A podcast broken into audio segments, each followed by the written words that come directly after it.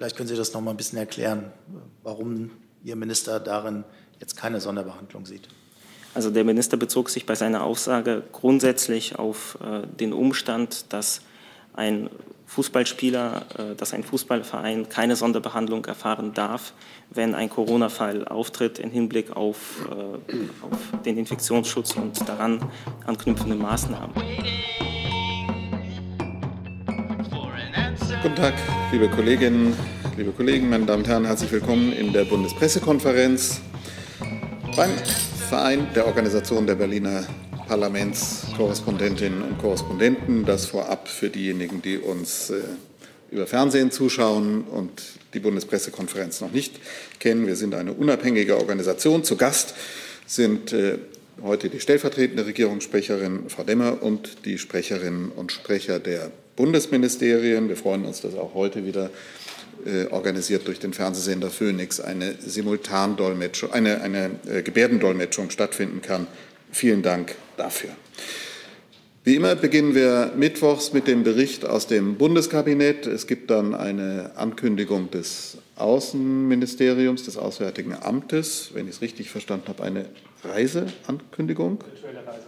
Virtuelle Reise, selbstverständlich. Und äh, dann kommen wir natürlich zu Ihren Fragen. Hey, liebe UnterstützerInnen, hier ist Thilo. Es gibt was Neues. Wir haben eine neue Bankverbindung. Wie ihr wisst, gibt es Junge Naiv ja nur dank eurer finanziellen Unterstützung. Wir sind nicht kommerziell, wir machen keine Werbung. Wenn ihr uns also per Überweisung entweder einmalig oder jeden Monat per Dauerauftrag Geld zukommen lasst, ist es super wichtig, dass ihr ab sofort unsere neuen Kontodaten nutzt. Diese findet ihr in der Beschreibung. In Sachen PayPal hat sich nichts geändert. Also, Danke vorab und jetzt geht's weiter. Wir fangen aber zunächst an mit dem Bundeskabinett und arbeiten vielleicht die Fragen, die sich daran knüpfen, dann gleich am Anfang ab. Frau Demmer, bitte. Genau. Schönen guten Tag auch von mir. Die Bundesregierung hat heute die Fortsetzung der Beteiligung einiger ähm, Mandate für die Bundeswehr äh, beschlossen. Ähm, dazu gehört die Stabilisierungsmission der Vereinten Nationen in Mali, MINUSMA.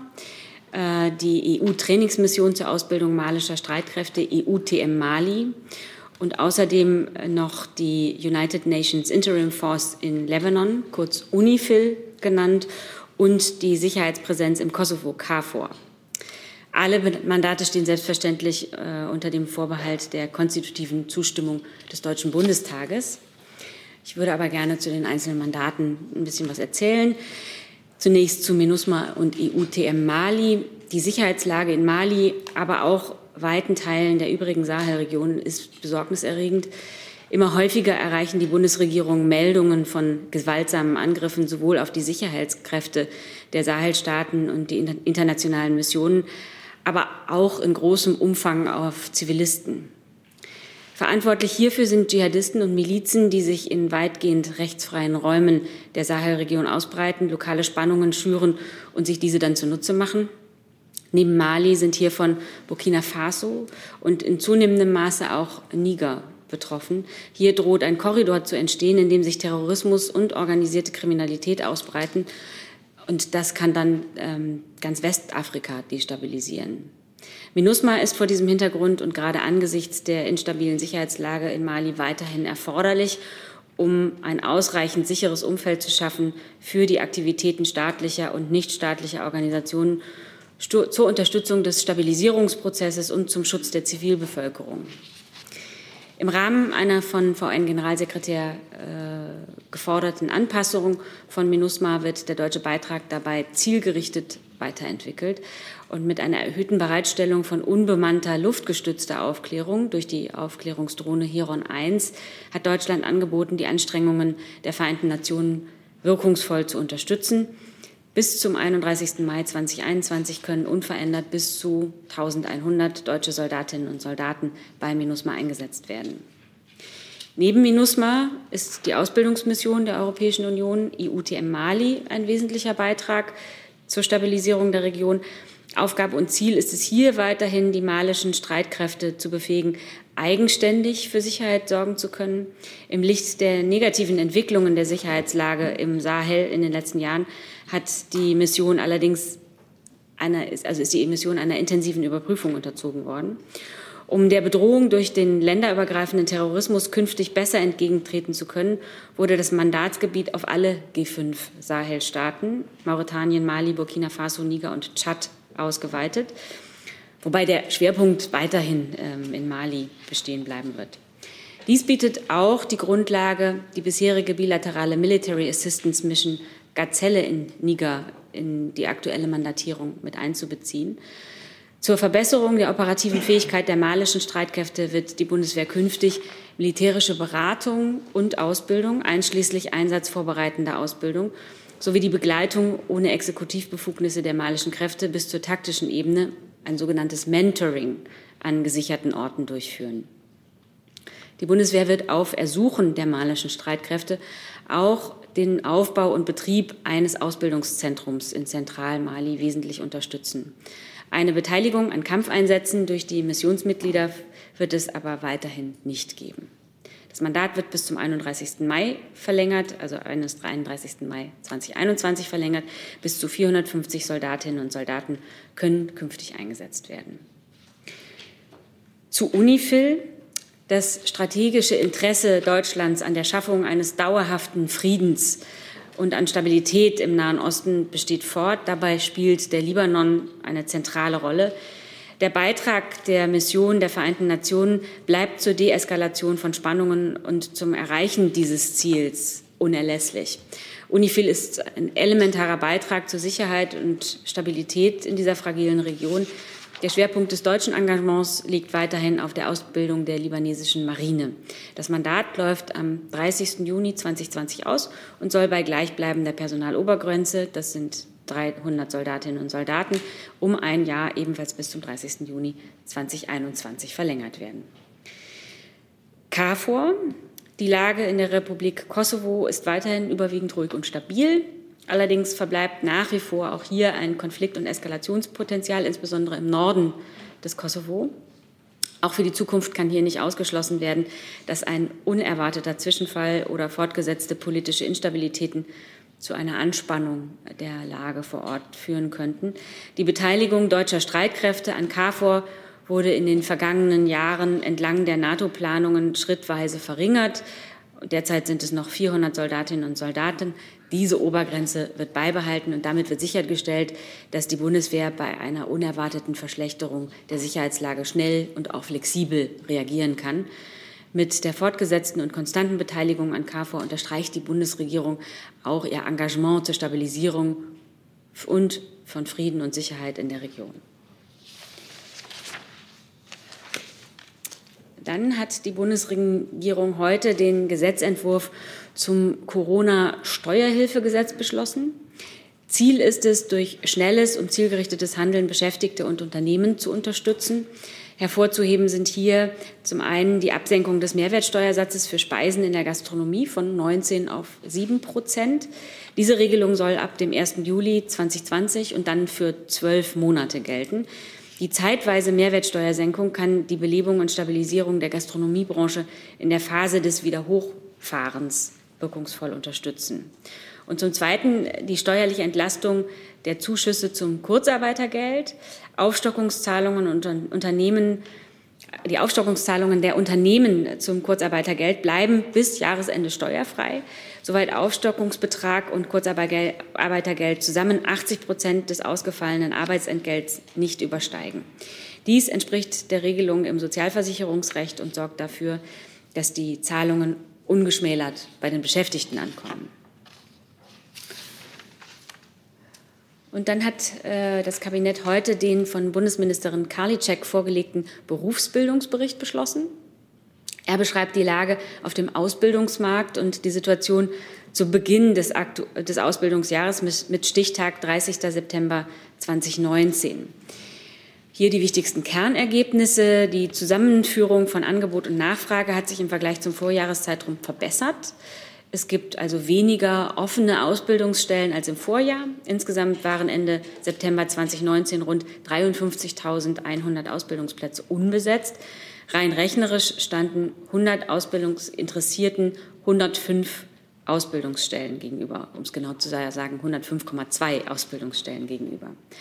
Auch auf dem Ausbildungsmarkt tritt die demografische Entwicklung immer deutlicher zutage. Die Zahl der neu abgeschlossenen Ausbildungsverträge ist 2019 um 6.300 auf 525.100 gesunken.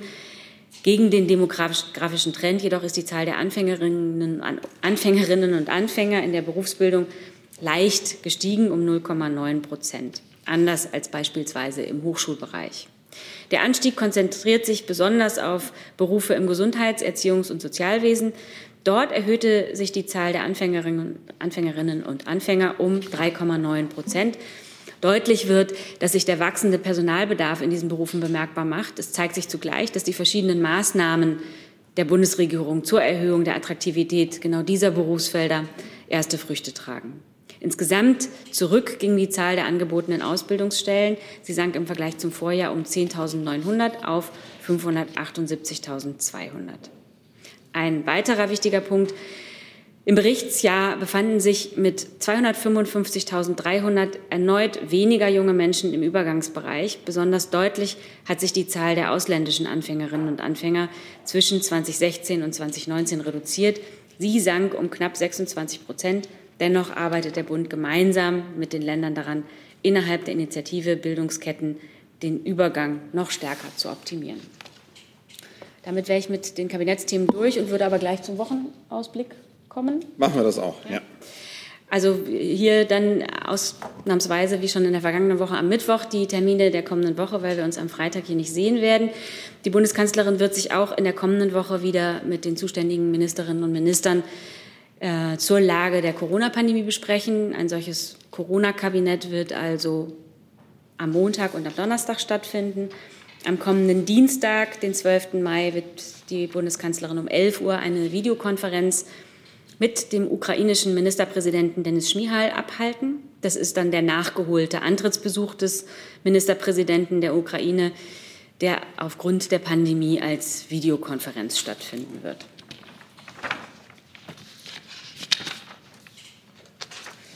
Und am Mittwoch, den 13. Mai, findet wie üblich um 9.30 Uhr unter Leitung der Bundeskanzlerin die reguläre Kabinettssitzung statt. Ebenfalls am Mittwoch wird sich die Bundeskanzlerin in der Zeit von 13 bis 14 Uhr bei der Regierungsbefragung den Fragen der Bundestagsabgeordneten im Plenum stellen. Wie bei der Regierungsbefragung üblich wird die Bundeskanzlerin zu Beginn einen einleitenden Vortrag zu einem aktuellen Thema halten und daran schließen sich dann zunächst Fragen zu diesem Thema, aber dann auch Fragen zu allen weiteren Themen an. Und damit wäre ich am Ende. Ja, vielen Dank, Frau Demmer. Also machen wir mal zunächst die Kabinettsthemen. Und äh, eine Frage habe ich gesehen von Herrn Jung zu den Bundeswehrmandaten. Bitte. Hm, zum einen Kosovo und einmal Mali. Frau Demmer, äh, wie lange soll die Mission, die Ausbildungsmission in Mali noch gehen, Frau Demmer? Bitte? Ich habe nicht zugehört, weil ich würde da das Wort an die beiden zuständigen Ressorts geben. Wer immer darauf antworten kann. Mich würde interessieren, wie lange die Bundesregierung plant, in Mali noch auszubilden. Und bleibt es jetzt mit dem neuen Mandat bei einer reinen Ausbildungsmission oder geht die Bundeswehr dann auch gemeinsam mit zum Beispiel malischen Soldaten in einen Einsatz? Ich glaube, das habe ich gesagt. Das letzte stimmt nicht, trifft nicht zu, habe ich ausdrücklich gesagt. Zu allem Weiteren würde ich die zuständigen Ressorts bitten. Ich würde vielleicht einfach äh, einleitend die Gelegenheit nutzen, Sie noch mal darauf hinzu, äh, hinzuweisen, auf den Perspektivbericht Mali, äh, den die Bundesregierung äh, den Deutschen Bundestag äh, vorgelegt hat. Der ist auch öffentlich zugänglich als Bundestagsdrucksache 19 18 080. Ähm, da findet sich, äh, glaube ich, ähm, sehr viel von unserer Einschätzung und zur Einbettung äh, dass, äh, der Einsätze in Mali ähm, in unseren äh, gesamtpolitischen Ansatz für diese Region. Ähm, an unserer Einschätzung hat sich im Grundsatz nichts geändert. Die terroristische Gefahr, die zu ethnischen Spannungen und sozialen Problemen hinzukommt und diese teils instrumentalisiert, stellt eine starke Bedrohung für die lokale Bevölkerung dar, für die Stabilität ganz Westafrikas und damit mittelbar auch für Europa. Und eine derartig komplexe Lage ist natürlich mit rein militärischen Mitteln nicht zu lösen. Deshalb äh, erfolgt die Unterstützung der Bundesregierung im Rahmen des vernetzten Ansatzes aus ziviler und militärischer Unterstützung, humanitärer und Entwicklungshilfe sowie flankierende Stabilisierungsmaßnahmen. Und diese Maßnahmen stützen einander und ermöglichen eine nachhaltige Wirksamkeit. ähm, ich möchte auch darauf hinweisen, dass wir ähm, in, uns in der Region nicht nur mit Soldaten engagieren, sondern auch mit Polizisten und zivilen Kräften, beispielsweise im Rahmen der zivilen GSVP-Missionen EUCAP Sahel Niger und EUCAP Sahel Mali. Da haben wir Experten für den Aufbau der Sicherheitssektoren, für Grenzmanagement und für die Bekämpfung von Terrorismus und organisierte Kriminalität entsandt. Und ähm, unser Einsatz in den internationalen Missionen geht auch Hand in Hand mit humanitärer Hilfe und Entwicklungszusammenarbeit. Da engagieren wir uns in den G5-Sahel-Staaten mit insgesamt 2,7 Milliarden Euro, weil viele Menschen dort auf humanitäre Hilfe angewiesen sind und Deutschland einer der größten humanitären Geber ist. Äh, dazu gehört auch die deutsch-französische Initiative Partnerschaft für Sicherheit und Stabilität im Sahel, P3S, äh, wo wir gemeinsam mit den europäischen Partnern die nationalen Sicherheitskräfte stärken möchten, damit sie selber in der Lage sind, die notwendigen Voraussetzungen an Sicherheit und Stabilität für ihre Bevölkerung zu schaffen, damit all das, was wir im Bereich ähm, Entwicklungspolitik, äh, Stärkung von Institutionen, äh, auch wirtschaftlichen Entwicklungsperspektiven leisten möchten, ähm, überhaupt erst möglich ist. Ich wollte einen realistischen Zeitrahmen haben, wie lange Sie glauben, die Ausbildungsmission in Mali noch abhalten zu müssen. Also die Verlängerung des Mandats ist jetzt, soweit ich weiß, um ein Jahr. Ähm, Sie müssen ja wissen, ob es irgendwie fünf Jahre noch dauern könnte oder zehn oder zwanzig.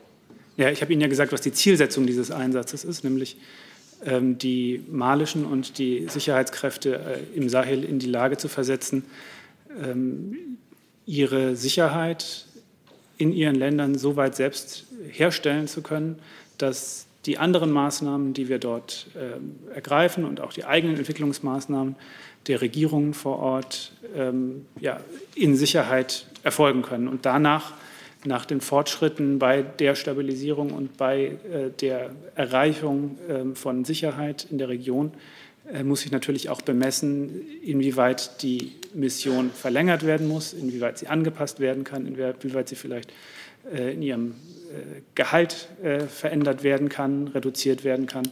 Ähm, das muss sich natürlich nach den Erfolgen in diesen verschiedenen Politikbereichen richten. Ich weiß nicht, ob der Kollege vom BMVG vielleicht Dann wechseln wir noch. Ja. möchte.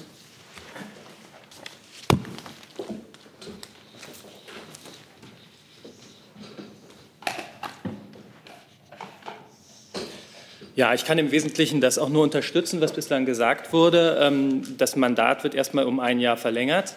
Gleichzeitig müssen wir sagen, dass wir natürlich ausgesprochen ähm, deutliche Herausforderungen haben in, der Sahelregion und dass wir deswegen auch nicht davon ausgehen, dass wir innerhalb von sehr kurzer Zeit die schwierige Sicherheitslage ähm, im, Sahel, die ja auch in, den letzten Monaten nicht einfacher geworden ist, sondern eher schwieriger, dass das tatsächlich ein langfristiges Engagement sein wird. Und entsprechend haben sich auch verschiedene Regierungsvertreter ja bislang eingelassen.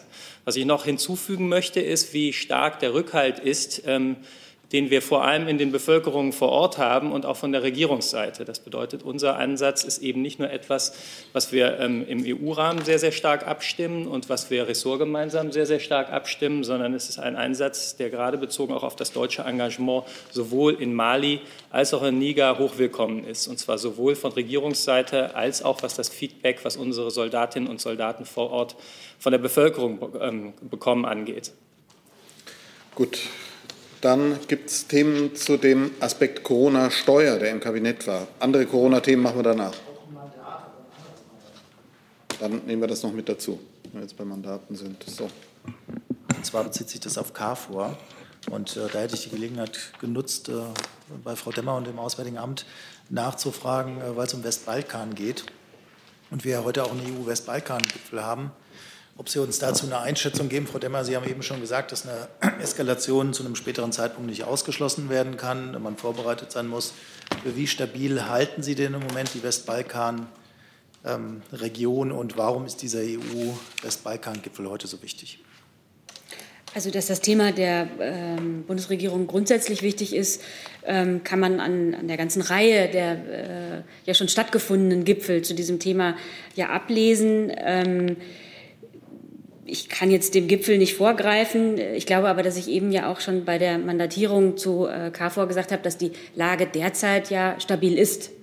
Äh, und ansonsten würde ich vielleicht noch das Auswärtige Amt Ja, ich glaube, man muss einfach grundsätzlich festhalten, dass wir, dass die mit dem Westbalkan aufs engste verbunden sind und die Entwicklung im Westbalkan äh, für Europa äh, von ganz äh, entscheidender Bedeutung ist und wir deswegen ja auf ganz äh, vielen Ebenen engagiert sind äh, im Westbalkan. Sie haben äh, die erfreuliche Entwicklung verfolgt, dass es in diesem Jahr gelungen ist, die Beitrittsperspektive ähm, mit der Aufnahme von Beitrittsverhandlungen äh, für Albanien und Nordmazedonien ähm, zu vereinbaren im Rahmen der EU, weil für uns das Signal sehr wichtig ist, dass die Zukunft dieser Region in der Europäischen Union ist.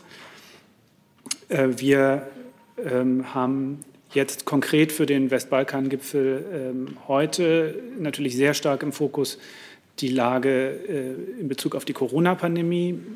Da ist ja in den letzten Wochen viel darüber diskutiert worden, wie Europa äh, oder wie auch verschiedene andere Akteure auf der West, in der Westbalkanregion äh, Unterstützung leisten. Und ähm, da ist immer wieder die Rede von, von äh, ja, einem Wettbewerb äh, oder einer Konkurrenz äh, der, der Hilfsleistungen gewesen. Ich glaube, man muss ähm, heute einfach mal festhalten, dass die EU äh, mit einem äh, Unterstützungspaket im Gesamtumfang von 3,3 äh, Milliarden Euro sich wirklich sehr, sehr signifikant für die Stabilität und für die, ähm, den, die Bewältigung der Corona-Krise in den Ländern des Westbalkans engagiert.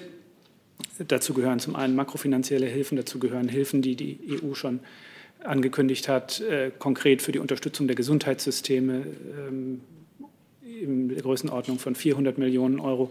Da geht es aber auch um Maßnahmen wie äh, die Unterstützung bei der Beschaffung von äh, medizinischen Gütern. Es äh, gibt auch von deutscher Seite konkret Angebote der Beratung durch Experten des Robert Koch Instituts. Ähm, für uns ist wichtig, dass die Region des Westbalkan, weil sie uns so nahe liegt, gut durch diese Krise kommt. Denn wenn das nicht gelänge, dann hätten wir ein Problem unmittelbar vor unserer Haustür, wie es der Außenminister letzte Woche formuliert hat. Und deswegen ist das einer der Schwerpunkte unseres Engagements. Ähm, zu, speziell zu Kosovo vielleicht auch noch der Hinweis, die Europäische Union hat ja vor kurzem einen Sonderbeauftragten, Herrn Leitschak, äh, ernannt, ähm, der, dessen Mandat insbesondere auch ist, den äh, Normalisierungsdialog zwischen Serbien und Kosovo ähm, wieder in Gang zu bekommen. Äh, auch, aus, auch da ist aus unserer Sicht äh, eben die Euro, gemeinsame europäische Perspektive für die äh, Länder des Westbalkans ein ganz entscheidender Faktor für die Stabilität in der Region. Darf, Darf ich kurz nachfragen?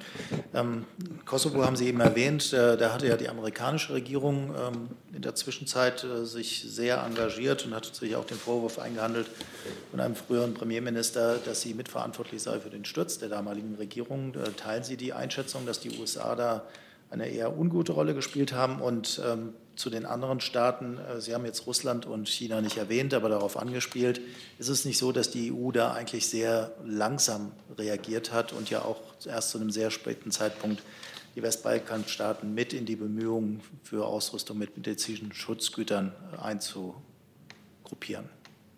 Also äh, das Wirken von anderen Ländern möchte ich da jetzt nicht im Einzelnen bewerten. Ich habe ja darauf hingewiesen, aus unserer Sicht ist für das Verhältnis zwischen Serbien und Kosovo der EU geführte Normalisierungsdialog ein ganz ausschlaggebender Prozess, weil eben die gemeinsame europäische Perspektive für diese Länder, glaube ich, ein wichtiger Orientierungspunkt ist und auch eine wichtige Motivation, ähm, Probleme, die es äh, gibt, zu überwinden. Ähm, und äh, was Ihre zweite Frage angeht, äh, da teile ich Ihre Einschätzung ausdrücklich nicht. Ich glaube, die, äh, die, schiere Größenordnung dessen, was die Europäische Union dort an Hilfen zur Verfügung stellt, ähm, spricht eigentlich für sich.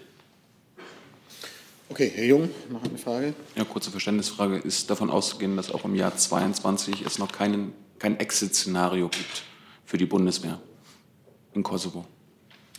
Herr Jung, ich glaube, das haben wir jetzt ähm, bei all diesen Mandatsdiskussionen immer wieder gesagt. Diese Mandate sind ja kein Selbstzweck, sondern die, äh, die Einsätze der Bundeswehr dienen äh, bestimmten politischen Zielsetzungen, nämlich Stabilität zu erreichen.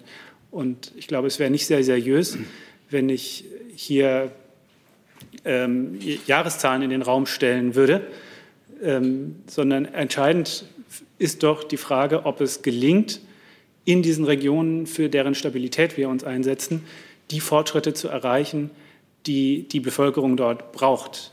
Nämlich, dass es eben Frieden, dass es Stabilität, dass es Sicherheit gibt, damit die Menschen einfach ein ganz normales Leben führen können. Dafür, dem dienen unsere Einsätze. Und von der Frage, ob das gelingt oder nicht und ob wir den Eindruck haben, dass unsere, äh, unser Einsatz dort ein, dafür einen positiven Beitrag weiter leisten kann oder nicht und ob er dafür tatsächlich noch gebraucht wird oder nicht, davon muss doch die Entscheidung abhängen, ob die Bundeswehr ähm, sich an diesen Einsätzen beteiligt oder nicht und nicht an ähm, äh, Zahlen, die wir jetzt hier in den Raum setzen. Nee, aber die Öffentlichkeit, sagen Sie seit 22 Jahren, was Sie im Kosovo machen wollen, in Afghanistan seit 19 Jahren. Sie kommen ja nicht zum Ziel. Nee, ich also glaube, müssen Sie irgendwann ja mal die Reißleine ziehen oder das Ziel ändern. Also ich glaube, wenn Sie sich anschauen, wie sich die äh, Mission im Kosovo äh, seit ihrem Beginn gewandelt hat, äh, Frau Demmer hat ja unter anderem auf die, äh, die, die Mandatsobergrenzen äh, hingewiesen. Wir sind da inzwischen eben bei einer Zahl von 400. Das ist eine Mission, die nicht nur in, ihrer, in ihrem Umfang, sondern auch in ihrem Charakter völlig anders ist, als äh, das eben zu Beginn dieses Einsatzes der Fall war. Also es ist nicht so, dass äh, dieser Einsatz äh, ohne Ende und ohne Perspektive wäre, äh, sondern er äh, wandelt sich, er passt sich den veränderten Bedingungen an. Zurzeit ist nach wie vor unser Eindruck, dass es äh, ein wichtiger Stabilitätsfaktor ist und dass es sinnvoll ist, in dieser stark reduzierten, aber eben immer noch vorhandenen Form äh, dort präsent zu sein. Möchten Sie ergänzen? Nochmal dazu das BMVG.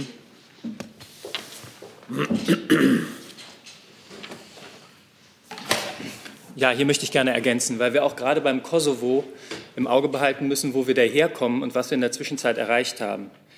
Ähm, als wir im Frühjahr 1999 im Kosovo waren, dann waren dort 1,4 Millionen Menschen vertrieben oder flüchteten. Der größte Teil der 1,8 Millionen Kosovo-Albaner war obdachlos. Und über das Kosovo hinaus galt die gesamte Region Westbalkan als instabil. Die Bundeswehr hat 1999 im Kosovo begonnen. Damals waren wir auf vier Feldlager im Land verteilt. Und im ersten Jahr unseres Einsatzes gab es die maximale Stärke von 6.440 Soldatinnen und Soldaten. Und heute, 20 Jahre später, oder mehr als 20 Jahre später, ist Deutschland mit rund 70 Soldatinnen und Soldaten im Land vertreten, alle davon im Hauptquartier Pristina. Und das sind alles Zahlen und die belegen recht eindeutig, dass mit dem KFOR-Einsatz die NATO es geschafft hat, ein sicheres Umfeld für Menschen im Kosovo zu schaffen, zu bewahren und auch lokale Sicherheitsstrukturen nachhaltig aufzubauen. Und die NATO hat in den vergangenen Jahren schrittweise ihre Kräfte reduziert und die Situation im Republik Kosovo ist heute überwiegend ruhig und stabil. Allerdings verbleibt ein Konflikt- und Eskalationspotenzial vor allem im überwiegenden serbisch besiedelten Norden des Landes. Und diese 400 Menschen, Soldatinnen und Soldaten, Mandatsobergrenze, die tragen auch der Entwicklung Rechnung, dass wir reaktionsfähig sein wollen für den Fall, dass dort andere neue Entwicklungen stattfinden. Aber im Moment haben wir rund 70 Soldaten vor Ort. Und alleine das Verhältnis von 6.440 Soldaten maximaler Stärke und 70 Soldatinnen und Soldaten Stärke heute äh, gibt eigentlich eine ganze Menge Antwort auf die Fragen, die Sie gestellt haben. Vielen Dank. Wir sind noch bei den Kabinettsthemen. Es gibt natürlich noch viele andere Themen dann rund um den Corona-Komplex, die von außen kommen. Ich würde jetzt äh, mit Blick auf Kabinett konkret noch mal die Steueraspekte, die im Kabinett waren, gibt es dazu Nachfragen? Das ist nicht der Fall. Berufsbildungsbericht dazu Fragen? Auch nicht. Ähm, so, dann würde ich sagen, Termine nächste Woche, auch keine Fragen. Dann gehen wir noch zum Auswärtigen Amt mit der virtuellen Reise. Ja. Wir kommen dann zu Corona-Fragen. Schnell finde. Sonst ziehen wir die vor. Suchen Sie in Ruhe weiter. Ich habe sie. Achso, sonst schieben wir es nach. Ja, ich darf Ihnen ankündigen, dass äh, Außenminister Maas am Freitag an einer virtuellen Sitzung des Sicherheitsrats der Vereinten Nationen im sogenannten ARIA-Format teilnehmen wird. Äh, da wird es um das Gedenken an den 75. Jahrestag des Endes des Zweiten Weltkrieges auf europäischem Boden gehen. Diese Debatte soll die Vergangenheit beleuchten und aus der Erfahrung mit der nach dem Krieg entstandenen Weltordnung Schlüsse für die Zukunft ziehen und außerdem auf aktuelle Bedrohungen für Frieden und Sicherheit eingehen. vom Format her wird das eine Videokonferenz sein mit den 15 aktuellen Mitgliedern des Sicherheitsrats unter Vorsitz des estnischen Außenministers, weil Estland im Mai den Vorsitz des Sicherheitsrats innehat, und einer großen Anzahl weiterer Redner. Es werden insgesamt über 40 Außenminister erwartet und die Sitzung wird auf der Internetseite der Vereinten Nationen live übertragen. Vielen Dank. Gut, dazu keine Fragen. Dann kommen wir zu allen anderen Themen und ich fange mal an mit Themen, die von außen kommen, ähm, an das Bundesgesundheitsministerium. Zum einen äh, die Frage, so, suchen. Genau, Konstanze von Bouillon fragt, von der Süddeutschen Zeitung fragt, wie ist der Stand ähm, bei der Corona-App und warum wird sie nicht gleichzeitig mit den Lockerungen eingeführt? Herr Kautz. Zum Stand kann ich nichts Neues berichten im Vergleich zur letzten Regierungspressekonferenz. Die Entwicklungen laufen, ähm, die Gespräche mit äh, SAP und Telekom laufen. Ähm, unser Ziel ist, möglichst zeitnah diese App äh, einsatzfähig zu haben. Sie muss äh, Datenschutz- und Datensicherheitsstandards genügen. Äh, klar ist, sie wird freiwillig sein und sie muss vor allen Dingen auch funktionieren. Sie muss äh, den, den epidemiologischen Anforderungen genügen. Ähm, zur zweiten Frage von äh, der Kollegin. Ähm, äh, es wäre natürlich sicherlich besser, wenn es äh, diese äh, App jetzt schon geben würde, um äh, Kontakte von Infizierten ähm, schneller nachzuverfolgen. Aber Voraussetzung für oder eine Voraussetzung für ähm, Lockerung von Auflagen ist, ähm, dass man schnell und effizient nachverfolgt und das ist bei geringen Infektionszahlen, die wir jetzt haben, äh, noch durch die Gesundheitsämter möglich. Dann, weil es passt, fragen, schieben wir auch eine Frage rein von Geir Moulson von äh, Associated Press, ebenfalls an das Gesundheitsministerium.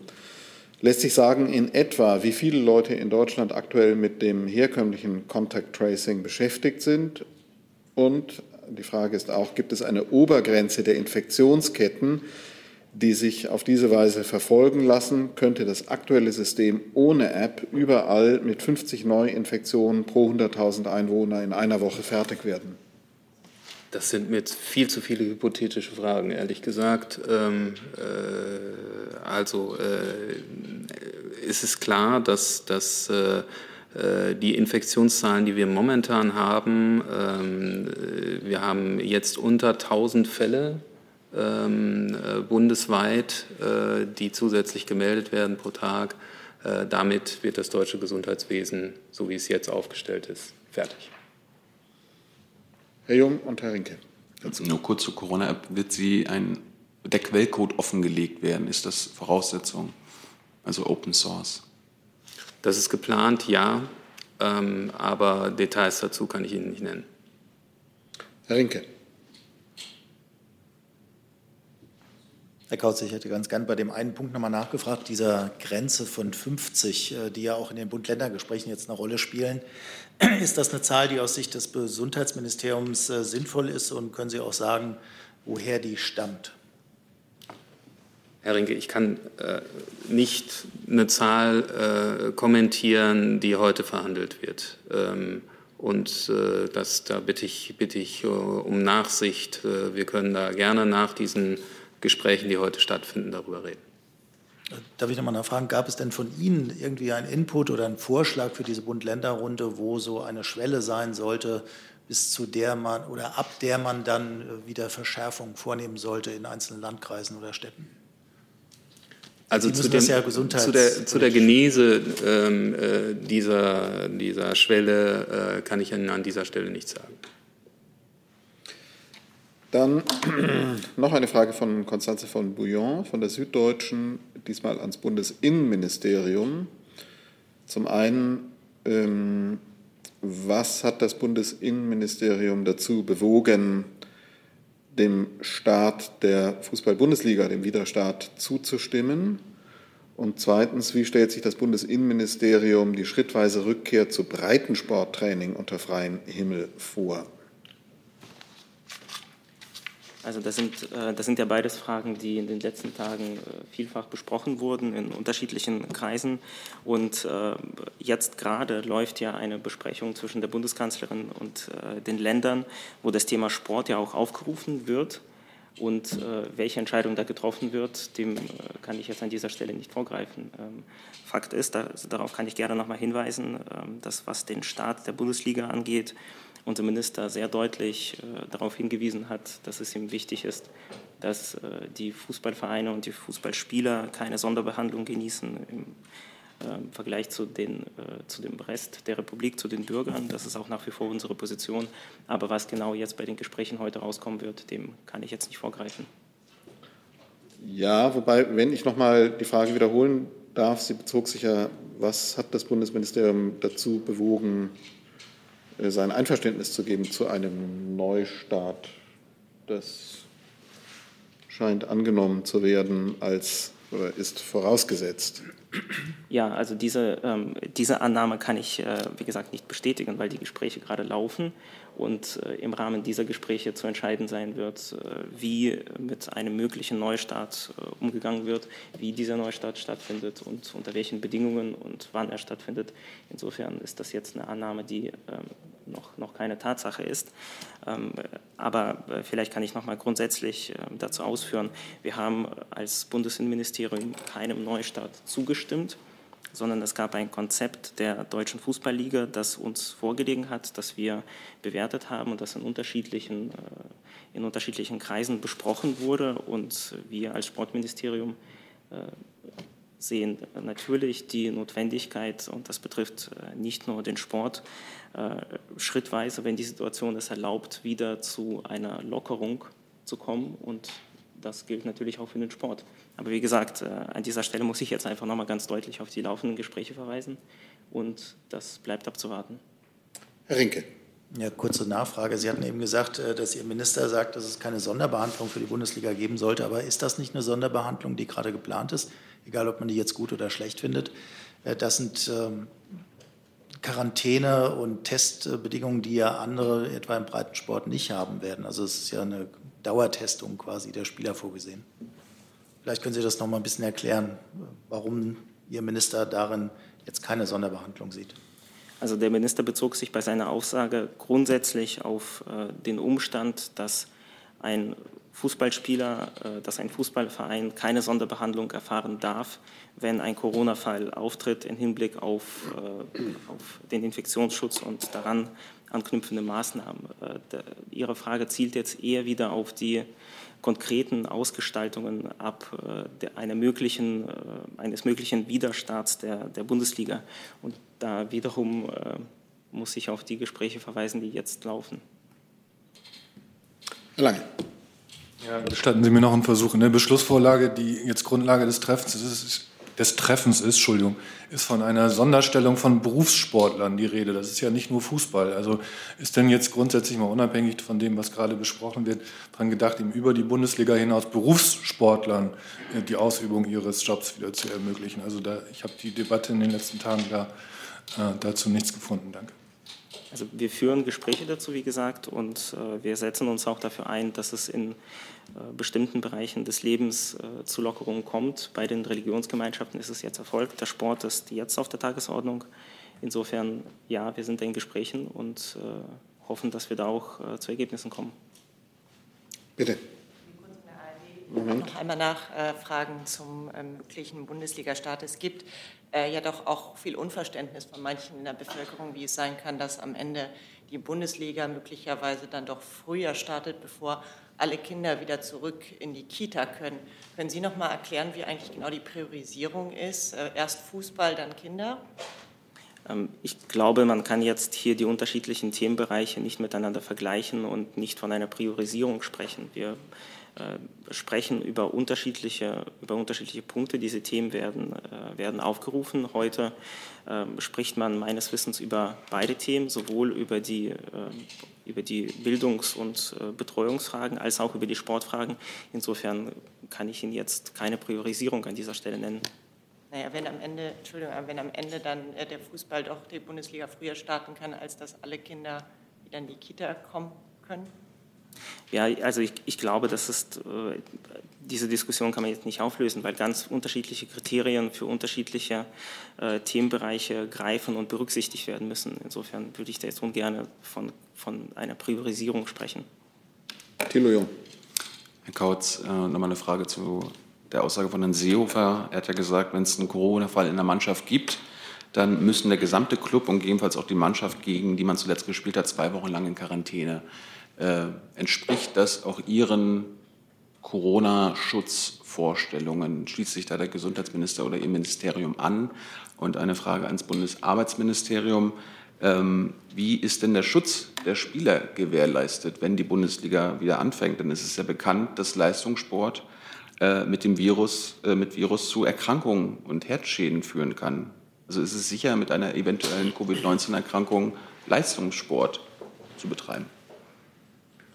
Also ich will von dieser Stelle nicht äh, Aussagen anderer Kabinettskollegen, äh, Minister ähm, äh, kommentieren, aber ich kann Ihnen äh, sagen, der Minister hat heute Morgen im Morgenmagazin gesagt, wichtig ist, dass Sie, die Spieler, äh, genauso behandelt werden wie alle anderen, also dass Arbeitsschutz- und Hygieneregeln gelten, Kontaktpersonen der Kategorie 1 also ein längerer intensiver Kontakt miteinander ist dafür Voraussetzung, müssen dann auch in Quarantäne denke, das beantwortet aber Ihre Frage. Und Kontakt 1 bedeutet, wenn man gegeneinander spielt, 90 Minuten, dann gehört man zu Kontakt 1.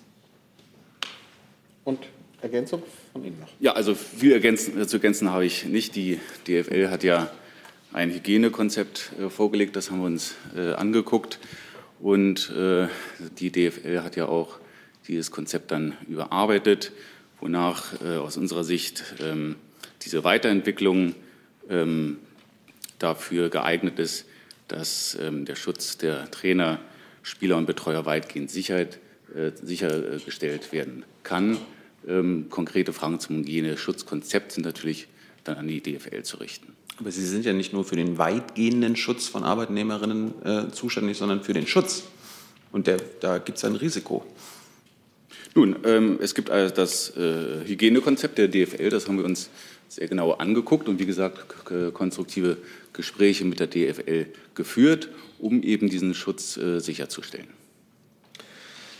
Gut, dann gibt es Fragen an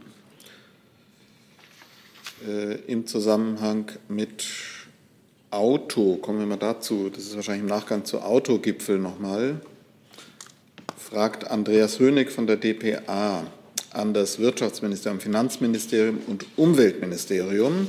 Inwiefern können finanzielle Anreize für die Autobranche zu einer Mobilitätsprämie erweitert werden, also auch Anreize setzen, etwa zum Kauf eines neuen Fahrrads oder einer Bahncard?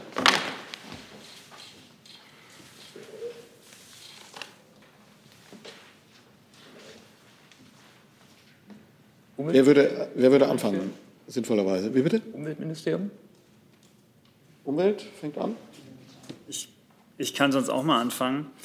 Ähm, also das spielt ja, glaube ich, auf, den, auf die Gespräche an, die gestern äh, stattgefunden haben unter Leitung der Bundeskanzlerin, ähm, auch mit Beteiligung von Minister Altmaier, Minister Scholz war dabei, Minister Scheuer, Minister Braun und auch äh, Ministerin Schulze. Ähm, und gestern gab es dieses Gespräch äh, mit der Automobilindustrie, den, den Gewerkschaften und äh, den, ähm, den, Unternehmen, den Verbänden. Ähm, dort wurde ja nochmal über die besondere Situation äh, in der Branche gesprochen, die äh, Auswirkungen der Corona-Pandemie dort auf die Produktion, auch auf die Nachfrage und alle anderen Themen, die damit zusammenhängen. die Teilnehmer des Gesprächs haben dort vereinbart, sich in einer Arbeitsgruppe über konjunkturbelebende Maßnahmen auszutauschen. Ähm, die auch einen Modernisierungsbeitrag in Richtung innovativer Fahrzeugtechnologien darstellen. Ähm, das ist jetzt eine Arbeitsgruppe, die wird dazu äh, Gespräche führen und äh, wird dann Ende Juni, äh, Anfang Juni sollen dazu Ergebnisse vorgestellt werden. Ähm, der Minister hat sich gestern ja auch im, ARD dazu geäußert hat auch noch mal ähm, darauf verwiesen, dass es jetzt eine ganze Reihe von Vorschlägen gibt, äh, was für Anreize ähm, konjunkturbelebende Maßnahmen ähm, stattfinden können. Er hat auch noch mal gesagt, dass es aus seiner Sicht entscheidend ist, dass ähm, diese Maßnahmen eben allen, allen zugutekommen in Deutschland, äh, dass es eben dazu beiträgt, dass die Wirtschaft sehr schnell wieder in die Wachstumsphase zurückkommt und auch, dass wir unsere klimapolitischen Ziele dadurch sicher auch erreichen können. Ähm, und ein Anreiz dafür geschaffen wird, dass eine Wertschöpfung quer über die Branche äh, zurückkehrt. Und insbesondere hat er da auch die vielen mittelständischen Unternehmen im Blick, die dort als Zulieferer tätig sind. Ähm, das vielleicht zum Thema äh, Kaufprämien. Genau, ich kann das noch ergänzen. Äh, auch unser Minister hat sich ja zu dem Thema äh, gestern äh, geäußert. Wir haben ein umfassendes Hilfspaket aufgelegt. Jetzt geht es darum, Beschäftigte und Unternehmen zu schützen, damit die gut durch die Krise kommen. Dann geht es natürlich darum, wenn wir die Lockerung jetzt weiterführen, dass die Wirtschaft wieder durchstarten kann. Dafür wird ein Konjunkturprogramm geplant. Dazu haben wir uns ja schon auch mehrfach äh, geäußert. Und in diesem Zusammenhang hat der Minister betont, wir wollen die technologische Modernisierung unseres Landes voranbringen und die Voraussetzungen dafür schaffen, dass wir 2050 klimaneutral wirtschaften können. Herr Jung und Herr Rinke. Herr Wagner, zum Verständnis, wer wird Teil dieser Arbeitsgruppe sein? Auch die Lobbyisten? Ähm, also diese Arbeitsgruppe wird äh, jetzt eingesetzt, äh, die wird geleitet oder wird koordiniert vom Bundesministerium für Wirtschaft und Energie, aber auch andere Ministerien werden beteiligt. Äh, über die genaue Zusammensetzung kann ich Ihnen aktuell gerade noch nichts berichten. Aber es ist ausgeschlossen, dass die Unternehmen, Konzerne, Lobbygruppen daran teilnehmen also werden, an der die, Arbeitsgruppe. Die Arbeitsgruppe das ist nur eine Regierungsarbeitsgruppe. Die Arbeitsgruppe wird sie sicherlich, ich kann Ihnen, wie gesagt, die genaue Zusammensetzung zum aktuellen Zeitpunkt nicht sagen, aber die Arbeitsgruppe wird sie sicherlich mit allen Beteiligten und allen äh, auseinander. Also auch ähm, der Lobby. Mit allen besprechen. Und dazu gehören natürlich auch die Verbände die, der betroffenen Unternehmen, der, der, der Industrie, des Mittelstands. Äh, das äh, werden sicherlich auch Gesprächspartner sein. Herr Daves. Ja, auch nochmal zu dem Thema. Ähm, ist eine Frage auch an, an Sie beide. Ähm, jetzt ist ja der Zeitplan, kommt ja so ein bisschen ins Rutschen gerade, weil ja die Lockerungen offenbar doch sehr viel schneller vorangehen, als bislang klar war. Ähm, verschiebt sich damit eigentlich auch der Zeitrahmen für die, dieses Paket zur Wiederbelebung der deutschen Wirtschaft? Denn wenn jetzt alles wieder öffnet, müsste ja auch dieses Paket entsprechend möglicherweise ein bisschen früher kommen. Ich glaube, wir haben mit den Maßnahmen, die wir jetzt ergriffen haben, gezeigt, dass wir zeitnah und schnell in der Lage sind, äh, die Hilfspakete, die notwendig sind, auf den Weg zu bringen. Und so wird es auch hier sein. Ja, dem kann ich mich auch nur, an, nur, nur, nur anschließen. Äh, vielleicht aber auch nochmal der Hinweis darauf, dass auch wenn wir jetzt äh, Lockerungen der Beschränkungen sehen, wird das nicht dazu führen, dass wir von einem Tag auf den anderen wieder zu alter wirtschaftlicher Stärke zurückkehren. Deswegen brauchen wir gerade ein, ein Programm für den Neustart, das Minister ja auch nochmal betont hat. Und ähm, äh, also das wird, selbst wenn die, die Lockerungen jetzt äh, doch schneller kommen, als vielleicht manche gedacht haben oder äh, andere ähm, Ansichten es dazu gab. Äh, wir müssen ja erstmal abwarten, was, was heute nochmal besprochen wird. Ähm, selbst dann wird es noch eine geraume Zeit brauchen, bis wir äh, zu Lockerungen kommen. Sie kennen ja die Frühjahrsprojektion der Bundesregierung. Dort haben wir ja schon unterstellt, dass es auch zu Lockerungen kommen wird und das auch nach ähm, ähm natürlich äh, erstmal äh, nach einem nicht zu langen Zeitraum und dort sind wir trotzdem ja zum Ergebnis gekommen, dass wir ein Minus von 6,3 Prozent in diesem Jahr prognostizieren und dann mit einem Plus äh, im nächsten Jahr von 5,2 Prozent. Ähm, die Europäische Kommission hat ja relativ ähnliche Zahlen heute auch für Deutschland veröffentlicht. Herr Davis nochmal. Ja. Eine Frage an Herrn Kolberg nochmal. Ähm, am Wochenende hat, hatten ja fast den Zeitrahmen jetzt auch für dieses für äh, mögliche Hilfen für die Autoindustrie und auch das Konjunkturpaket insgesamt angeht, waren ja verschiedene, ein bisschen verschiedene Zeiten im Gespräch. Ich erinnere mich, der bayerische Ministerpräsident hat von Mitte Mai gesprochen. Jetzt, äh, Ihr Minister hatte, glaube ich, Ende Mai, Anfang Juni gesagt. Das ist ja wohl auch der Zeitraum, der jetzt auch von der Kanzlerin genannt wurde. Könnten Sie sich vorstellen, wenn jetzt doch alles schneller geht, dass man doch eher sich wieder auf Richtung Mitte Mai bewegt? Also ich kann nur noch mal das wiederholen, was ich eben gesagt habe. Wir haben schnell und äh, kraftvoll gehandelt, um uns gegen die Krise zu stemmen. Und wir sind in der Lage, auch das Konjunkturpaket schnell und zügig auf den Weg zu bringen, um dafür zu sorgen, dass nach der Krise äh, die Wirtschaft schnell durchstarten kann äh, und dass wir alle gut durch die Krise kommen. Weitere Fragen zu dem? Herr Rinke. Ich wollte noch mal an die Frage von dem Kollegen Hönig anknüpfen. Das zielte, glaube ich, ein bisschen darauf, ob äh, neben der Autoprämie sich das ausweiten könnte in eine Art Mobilitätsprämie, also so, dass auch andere Verkehrsnutzer davon profitieren können. Deswegen hätte ich ganz gerne gewusst, ob äh, der Finanzminister und der Wirtschaftsminister sich so eine Ausweitung dieser Prämie vorstellen können. Also wir reden ja über ein ganz umfassendes äh, Programm, äh, das wir da auf den Weg bringen wollen, um die Wirtschaft sozusagen, um nach der Krise durchzustarten. Da sind ganz viele Vorschläge auf dem Tisch, die werden jetzt erörtert. Es geht auch darum, festzustellen, wo ist der Bedarf am größten, mit welchen Mitteln können wir den, äh, können wir den größten Effekt äh, erzeugen. Und äh, dazu hat sich der Minister ja gestern auch geäußert, dass er da mit seinen Ressortkollegen auch im Gespräch ist. Und nochmal der Hinweis eben auf das, was er als Überschrift da gewählt hat. Wir wollen die technologische Modernisierung unseres Landes voranbringen und die Voraussetzungen dafür schaffen, dass wir 2050 klimaneutral wirtschaften können. Also eine ganz umfassende Sichtweise. Es geht um Modernisierung, darum, dass wir unser Land voranbringen nach der Krise. So wie wir es jetzt geschafft haben, mit unseren Hilfsprogrammen gut durch die Krise zu kommen, wollen wir dann auch schnell wieder durchstarten. Und da haben wir einen umfassenden Ansatz. Weitere Fragen rund um das Thema Corona? Sehe ich noch eine? Es ist eine der stärksten betroffenen Branchen. Gibt es Überlegungen, Konzepte, wann äh, wieder Messen stattfinden können. Bis Ende August ja auf jeden Fall schon mal nicht. Wirtschaftsministerium. Ähm, ja, das ist, sind ja gerade Themen, glaube ich, die heute auch noch mal besprochen werden ähm, bei den Gesprächen der, der, der, Bundeskanzlerin mit den Ministerpräsidentinnen und Ministerpräsidenten. Und darauf äh, würde ich Sie dann erstmal gerne verweisen. Dem können wir natürlich nicht vorweggreifen. Dazu noch Nachfrage? Wie bitte? Zum Thema Corona habe ich noch eine Frage ans Nur noch eine, dann wechseln wir. Mhm. Äh, zum Thema Wahlrecht. Äh, gibt es Überlegungen in Ihrem Haus, das Wahlrecht zu ändern bzw. zu erweitern, gegebenenfalls die Bundestagswahl 2021, wenn es die Umstände ähm, zwingend machen, nur Briefwahl zu ermöglichen?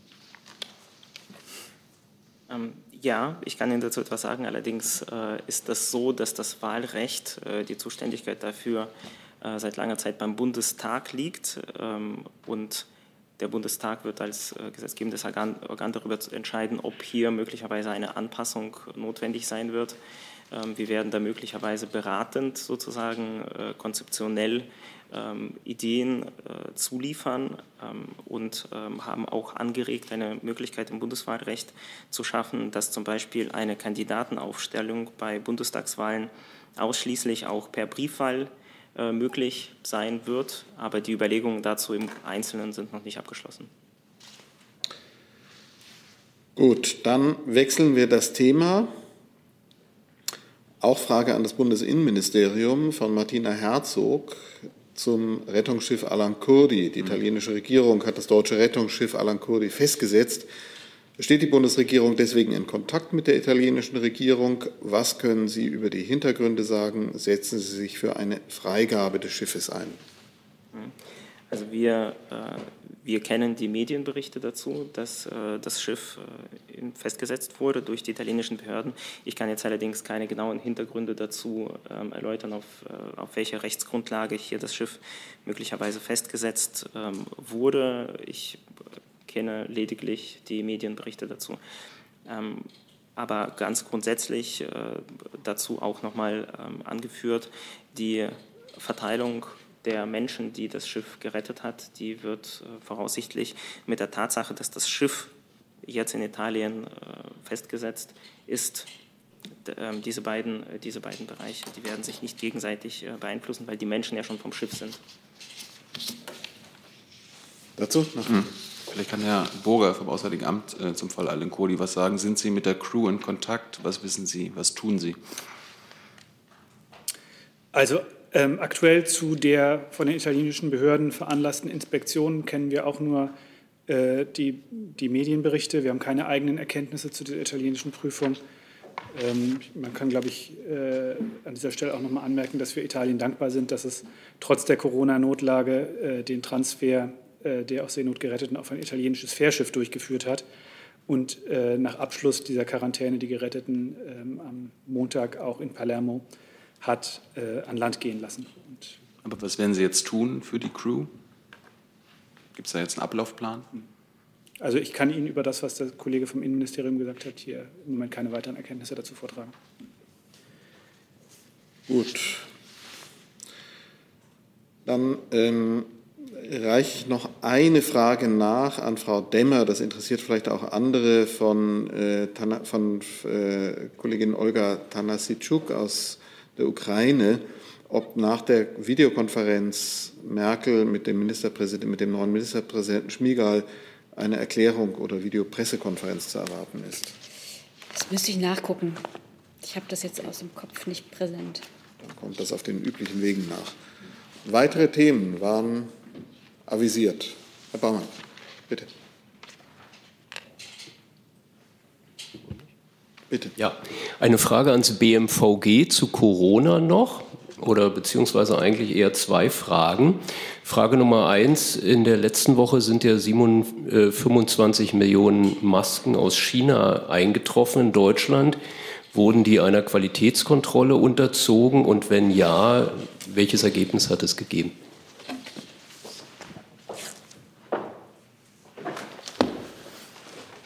Also ich kann Ihnen nicht zu, zu den einzelnen ähm, äh, zu den einzelnen Lieferungen was sagen. Ich kann Ihnen was sagen, wie wir generell äh, Masken testen und das äh, gilt dann auch für äh, ähm, Lieferungen aus China, die Sie angesprochen haben, ähm, die jedenfalls übers äh, BMG äh, gelaufen sind. Ähm, wir haben sowohl ein Testverfahren in China wie auch in Deutschland äh, da wird eine Checkliste abgearbeitet, Quantität, Qualität wird da überprüft. Ähm, in China führt das dazu, dass ähm, bis zu 20 Prozent der Ware äh, nicht angenommen wird und zurückgegeben wird, auch nicht bezahlt wird übrigens.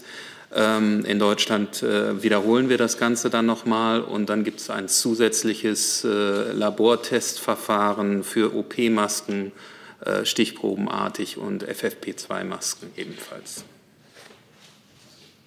Dankeschön. Äh, Frage 2 zu Corona und ähm, BMVG. Es geht ja um den Haushalt, dass wir das sportliche Ziel haben, 2014 vereinbart in Wales, ähm, dass der Verteidigungshaushalt bei 2 Prozent, ähm, also die 2 Prozent erreichen soll. Wie wirkt sich jetzt Corona darauf aus? Ja, das ist erstmal in dem Augenblick spekulativ. Bezogen auf das 2-Prozent-Ziel möchte ich allerdings ähm, darauf hinweisen, dass es ja nur einer der vielen Dinge ist, bei dem wir bei dem Fähigkeitsaufwuchs, der im Moment in der Bundeswehr passiert, Wert legen. Die Ministerin hat sich da sehr, sehr deutlich auch geäußert. Wesentlich sind auch, dass wir zum Beispiel im Moment 10 Prozent der Fähigkeiten rund der NATO stellen, und das wollen wir auch so fortführen. Die Fähigkeiten der Bundeswehr leiten sich außerdem ab aus dem Auftrag, den wir haben, Weißbuch Konzeption der Bundeswehr und dann das Fähigkeitsprofil. Und da ist es sehr, sehr wichtig, dass die Bundeswehr, nachdem wir auf 20 Jahre des Sparens zurückblicken, ähm, sehr, sehr stabil die gerissenen Löcher wieder auffüllen kann. Das ist immer noch nicht ganz gelungen und diesen Pfad werden wir weiter bestreiten. Und das 2-Prozent-Ziel ist dabei nur einer von vielen. Bezogen auf die wirtschaftliche Entwicklung kann ich mich nicht äußern. Wesentlich ist für uns, dass wir den Pfad weiter fortsetzen und die Bundeswehr weiterhin mit Substanz versehen, um hinterher unsere Aufgaben erfüllen zu können. Gut, dann gehen wir äh, andere Themen in der Rubrik andere Themen zu Herrn Rinke, dann Herr Jung. Eine Frage ans Finanzministerium. Wäre das äh, nochmal zu der gestrigen Entscheidung des Bundesverfassungsgerichts äh, zu den EZB-Anleihekäufen?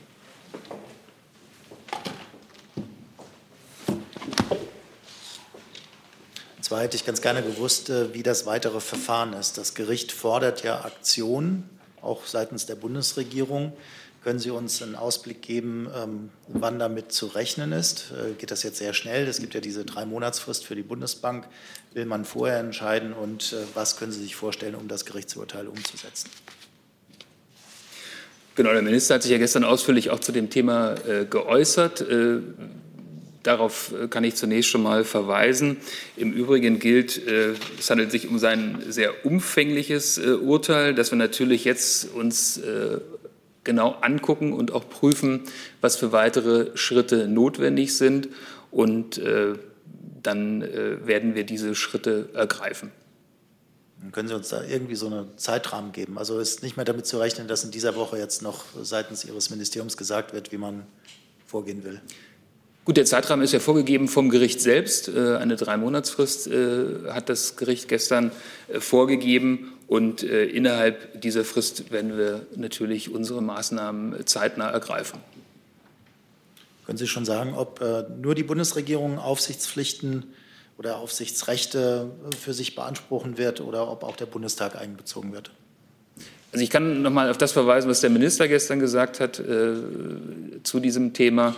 Äh, wir können, äh, wir gucken uns jetzt das Urteil an. Ähm, wir nehmen unsere Integrationsverantwortung wahr und werden alle notwendigen Schritte, die sich aus diesem Urteil ergeben, äh, auch zeitnah umsetzen.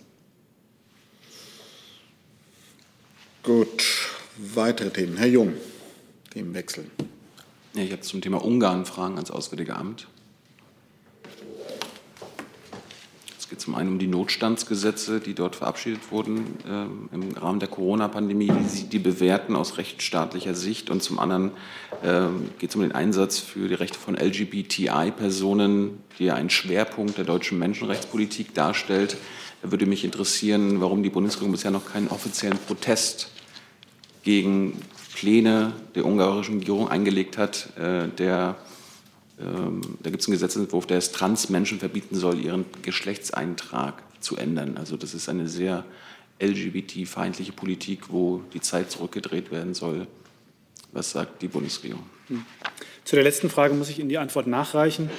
Ähm, zu der ersten Frage kann ich Sie verweisen auf Äußerungen auch des Außenministers, der darauf hingewiesen hat, dass natürlich in der Corona-Pandemie alle Regierungen, auch die deutsche Regierung, äh, weitreichende ähm, Maßnahmen ergriffen hat und ähm, da ähm, ja, einschneidende Veränderungen auch äh, des öffentlichen Lebens und Eingriffe in, in Grundrechte ähm, äh, ergriffen wurden. Aber wichtig ist bei all diesen Maßnahmen, wenn sie rechtsstaatlich sein sollen, dann müssen sie eben angemessen und verhältnismäßig sein. Und dazu gehört eben auch, dass sie nicht dauerhaft sein können. Das ist jetzt Ihre indirekte Kritik an diesen Notstandsgesetzen. Das gibt es ja bei uns nicht. Das sind ja wahre Notstandsgesetze dort in Ungarn mit offenem Ende. Dieses offene Ende kritisieren Sie, richtig? Also das ist jetzt Ihre Interpretation dessen, was ich hier vorgetragen habe. Ich würde Sie auf die Äußerung des Ministers dazu verweisen. Liebe Hörer, hier sind Thilo und Tyler. Jung und Naiv gibt es ja nur durch eure Unterstützung. Hier gibt es keine Werbung, höchstens für uns selbst. Aber wie ihr uns unterstützen könnt oder sogar Produzenten werdet, erfahrt ihr in der Podcast-Beschreibung. Zum Beispiel per PayPal oder Überweisung. Und jetzt geht's weiter. So, dann habe ich jetzt noch eine Frage von außen. Das wäre dann die letzte Frage für heute.